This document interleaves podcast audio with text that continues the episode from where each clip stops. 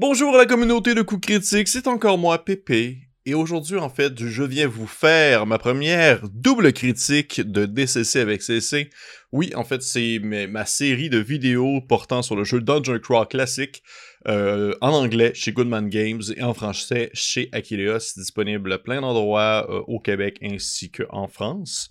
Et euh, aujourd'hui, en fait, je viens vous présenter une première vidéo critique des deux premiers modules. on va y aller dans le fond dans l'ordre l'ordre numérique des deux premiers modules qui ont été traduits en français, c'est-à-dire le numéro 00, le fléau des rois barbares, ainsi que le numéro 1, qui est Navigateur sur une mer sans étoiles de Harley également, tout comme le premier. Fait que, dans le fond, comment est-ce que ça fonctionne, cette série de, critiques-là, c'est que je vais y aller souvent en paquet de deux, parce que je veux pas un module, ce n'est pas nécessairement très long. Et euh, ça va prendre la même formule. C'est je vais les faire un à la suite de l'autre euh, pour tout ce qui est les modules français. Ensuite, je vais sauter probablement dans les modules anglais que je trouve incontournables et revenir en français lorsqu'il va y avoir des nouvelles traductions, etc., etc., etc., jusqu'à ce que mort s'en suive. Mais euh, le plus important, c'est que ça va toujours prendre un peu le même, la même forme, c'est-à-dire une petite prémisse qui va expliquer un peu Qu'est-ce que c'est? Euh, le thème qui est abordé, les genres de thématiques sont abordés dans l'aventure en soi.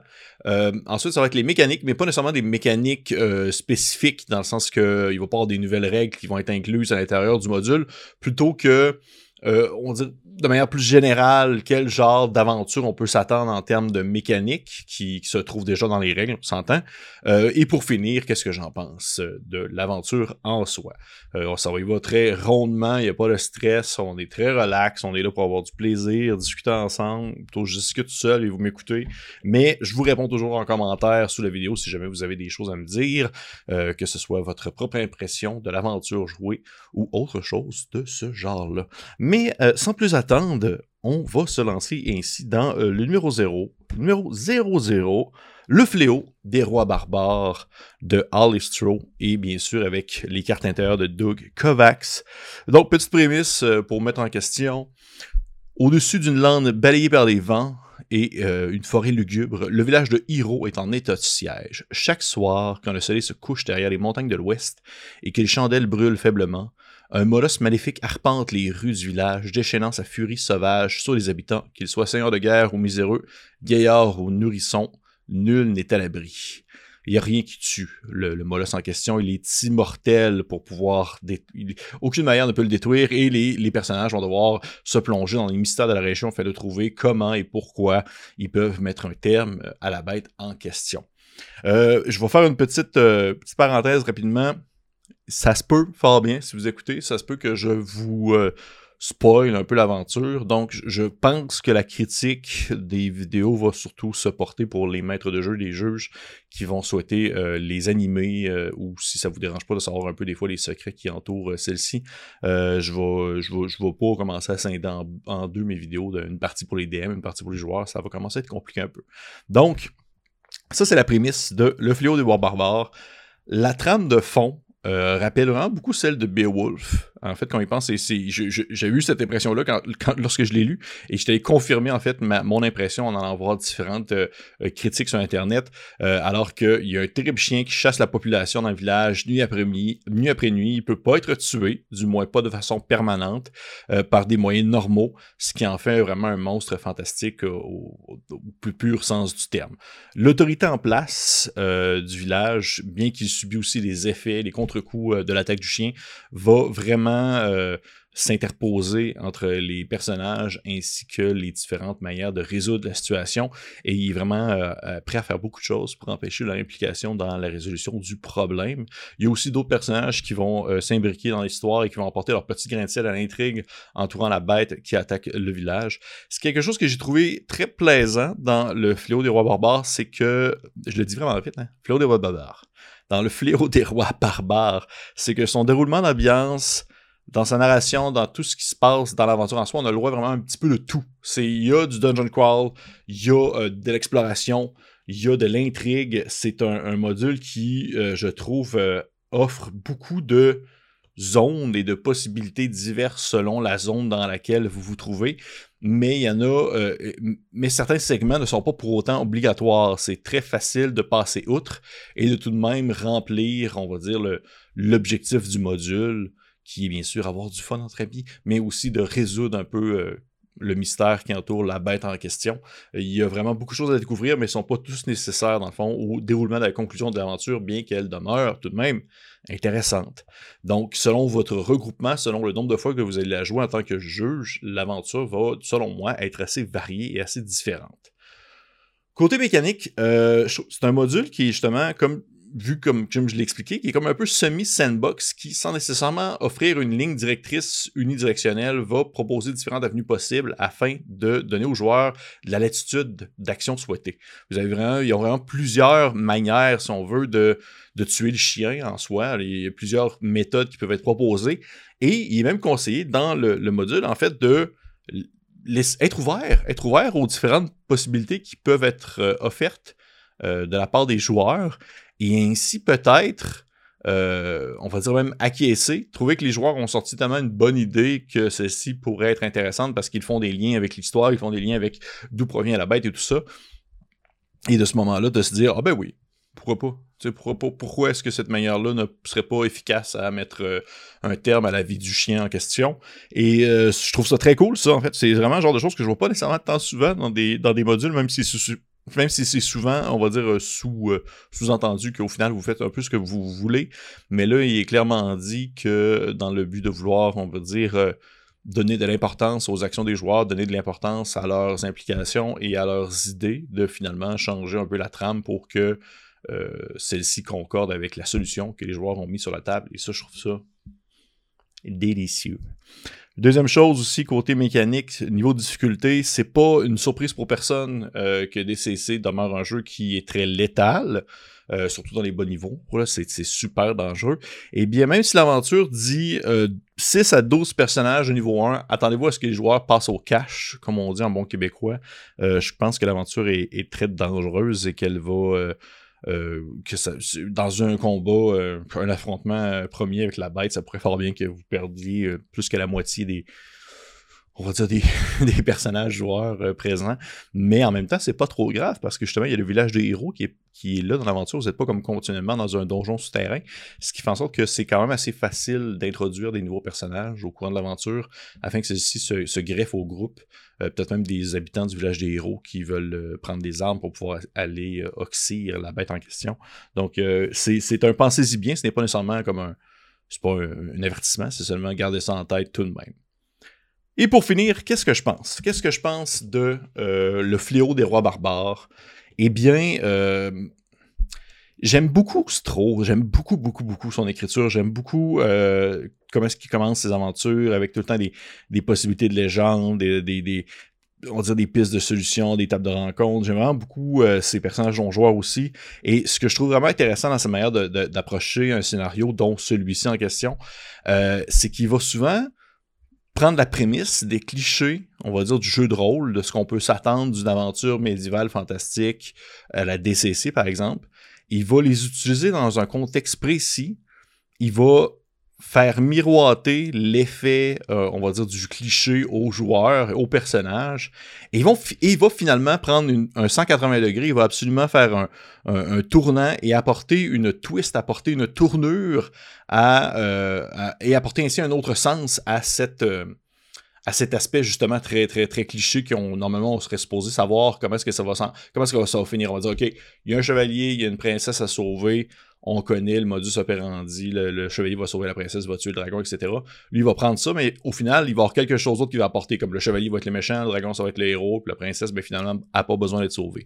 C'est un peu cette, twist-là qu'il utilise dans euh, le fléau des, rois barbares, et c'est ça qui, euh, qui va peut-être justement mêler les joueurs au début, mais en même temps, je trouve, je trouve justement que ça fait, c'est très rafraîchissant, euh, on va dire comme approche, et c'est quelque chose que je trouve aussi très agréable à, explorer dans une partie, de briser euh, le, le caractériel dans lequel on s'est habitué dans un contexte d'une partie de jeu de rôle.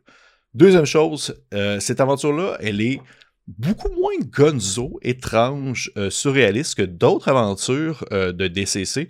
Ça se déroule dans une zone, dans un village quand même assez crédible, avec des personnages un peu pittoresques. Il y a des sites secondaires qui sont aussi présents, qui, oui, ont leur, ont leur part de mystère et d'incroyable, mais le décor, tout ce qui entoure le village des héros, la bête en question, on est vraiment dans quelque chose de un peu plus classique dans, euh, on va dire, sa mise en contexte, dans son, son interprétation. C'est beaucoup moins. Euh, euh, il y a beaucoup moins de laisser sous-entendre de, des sous-entendus de, science-fiction, de, vaisseaux spatial, de laser ou peu importe de, créatures euh, multiplanaires, des choses comme ça. On est vraiment plus dans un, un bon scénario médiéval fantastique terre à terre qui fonctionne très bien avec DCC et euh, c'est pour moi, c'est vraiment une franche réussite. Et parce que justement, parce qu'elle se démarque de son côté un peu plus euh, euh, sombre, son côté un peu plus sale et aussi justement moins, moins onirique, je trouve qu'elle réussit à tirer son épingle du jeu et à, être en quelque sorte un des très incontournables de niveau 1 de Alistro, le fléau des bois barbares. Donc, je vous encourage fortement à y jeter un coup d'œil si c'est quelque chose que vous tente. si c'est ce que je vous ai mentionné, demeure votre tasse de thé, ça serait vraiment euh, pour vous, je crois, une belle expérience à faire vivre autour de votre table. Et on continue ensuite notre deuxième, deuxième module pour la, vidéo. Il s'agit d'un navigateur sur une mer sans étoiles, encore une fois de Holly Encore une fois, euh, de ce cher Doug Novak pour les, euh, pour les cartes à l'intérieur qui sont, comme comme à son habitude, absolument fantastique. Moi, je, ne suis qu'en en devant son, visuel et son approche. Ça me, ça me convainc de, toujours et de tout le temps. Euh, depuis, petite prémisse. Petite prémisse pour euh, Navigateur sans étoiles qui est cette fois-ci un funnel. Ce n'est pas une aventure niveau 1, c'est un funnel, ce qui est bien différent. Depuis la nuit des temps, les gens de votre village triment dans l'ombre d'une ruine cyclopéenne. D'origine inconnue et source d'innombrables superstitions, cette bâtisse a toujours été considérée par les habitants comme un mystère qu'elle était plus prudent d'ignorer. Mais depuis peu, quelque chose s'agite sous les blocs de pierre, des hommes bêtes hurlent dans la nuit, et des habitants sont enlevés dans leur sommeil. Sans héros pour vous défendre, qui se lèvera pour résister à l'obscurité qui menace de vous engloutir? Les secrets du chaos sont à votre portée, mais quel en sera le coût? Votre âme ou votre santé mentale? Gros, gros, gros module euh, emblématique, incontournable, qui euh, a qui a initié de nombreuses personnes à DCC, je crois. Navigateur sous une mer sans étoiles de Alistro est un funnel, c'est-à-dire une aventure que je vais revenir dans, dans, la mécanique. Je vais revenir dans la mécanique. Avant toute chose, thématique, des villageois d'un village local qui ont des villageois d'un village local qui ont disparu. On attribue à juste titre ces disparitions à un donjon ancien qui est abandonné à proximité. Et dans le donjon, eh bien, il y a des bestioles, il y a des euh, qui sont des priants du chaos, ainsi que des, bestioles végétales, des genres de zombies végétaux super dangereux. Et euh, sous le donjon, il y a un temple euh, du chaos aussi, où le culte de la bête fait revivre potentiellement son euh, ancien patron, son, ancien, son ancien chef euh, spirituel euh, extraplanaire d'un autre univers. Comme tout, bon comme tout bon funnel, comme tout bon entonnoir, je vais utiliser le terme francophone, comme tout bon entonnoir, on est dans une ambiance de il se passe quelque chose de terrible. Il y a des gens, des gueux, vous en question, des gens bien normaux, sans au fait d'armes, qui doivent réagir pour régler la situation l'aventure est beaucoup euh, montée dans l'esprit de il n'y a pas de bonne manière de régler ça. Il y a des gens disparus, il y a ceux qui les ont enlevés, puis il y a nous, puis il n'y a personne qui va venir nous aider, outre moi, puis euh, mon, mon, mon rouleau à pâte, ou moi, puis ma pelle à ramasser de la bouse. Fait que c'est vraiment l'espèce de classique ambiance thématique de OK, euh, il n'y a pas beaucoup de gens qui vont survivre, effectivement, parce que oui, comme tout mon funnel, euh, on doit s'attendre à la mort, on doit s'attendre à la destruction d'une bonne partie du village. Les principaux ennemis dans le donjon sont des hommes bêtes, genre des créatures très caractérielles, dichotomiques, bien mal, ils prient du chaos, mais tout en étant très dichotomiques, je les trouve vraiment très bien faits, sont super bien décrits. Il y a même des tables pour, dans le fond, euh, modifier leurs apparences, leur, euh, leur formologie, leur euh, physionomie. Ils me font beaucoup penser aux Zombites. Euh, pour ceux qui connaissent Warhammer Fantasy un peu, c'est vraiment un peu, je les vois comme ça, puis même que je les trouve vraiment plaisants à, à mettre en jeu, puis je les, je les verrais comme revenir dans d'autres aventures comme étant des espèces de, on va dire le, je l'espèce de classique par défaut euh, monstre à combattre au lieu d'être des orques, mais c'est genre ces espèces de bestioles-là qui sont des, des priants du chaos. Fait que euh, très très très très cool. Euh, grosse ambiance années, années 70, série B, cheap, un peu, euh, un peu horrifique, euh, horreur, euh, horreur physique avec des créatures qui ont justement des formes qui n'ont pas de bon sens, avec des excroissances, puis des yeux bulbeux, des choses comme ça. Si on est vraiment dans une espèce de mood vraiment plus justement DCCS, un peu ridicule, un peu, on va dire justement pittoresque, même pathétique, un brin, contrairement justement à Le Fléau des Rois Barbares, que je trouvais qu'il s'ancrait un peu plus dans du réalisme. Là, on est vraiment plus dans la surdose, la surenchère, la surviolence, la surmort, etc. Mais c'est exactement le genre d'avance, le genre d'ambiance qu'il faut s'attendre de ce type d'aventure-là, de ce type d'entonnoir-là. Justement, mécaniquement parlant, entonnoir, un moulin à charcuter la viande alors que les niveaux zéro vont se faire démolir, euh, même s'ils vont faire bien leur possible pour pouvoir faire en sorte que l'aventure avance. Est-ce qu'on peut craindre de manquer de personnages de cette manière-là? Eh bien non. Non, parce qu'il y a le village, vous êtes des habitants d'un village, et un village, eh bien, il y aura beaucoup de personnes dans un village qui peuvent venir aider. Même chose pour les personnes que vous allez trouver au courant de l'aventure et que vous allez libérer. Ces personnes-là peuvent vous rejoindre dans, vos péripéties, ainsi tenter de trouver la solution à, ce problème qui pèse sur vos épaules dans le meilleur des mondes, ils sont aussi, euh, aussi talentueux que vous à manier une arme, c'est-à-dire très peu. Donc, ils sont également des niveaux zéro qui vont faire de leur possible pour être le dernier à mourir, en quelque sorte. Euh, euh, c'est. il faut savoir un peu à quoi s'attendre. Il faut savoir un peu c'est quoi ce type d'ambiance-là. Autant il y a des personnes qui le jouent vraiment comme aventure d'introduction pour plein de personnes à DCC. Personnellement, on dirait que Funnel, je trouve ça cool comme concept, je trouve ça cool comme idée, mais je ne mettrais pas ça nécessairement comme on va dire comme première, comme baptême de feu, même si plusieurs le font, pour ma part, c'est moins mon jam, c'est moins mon style.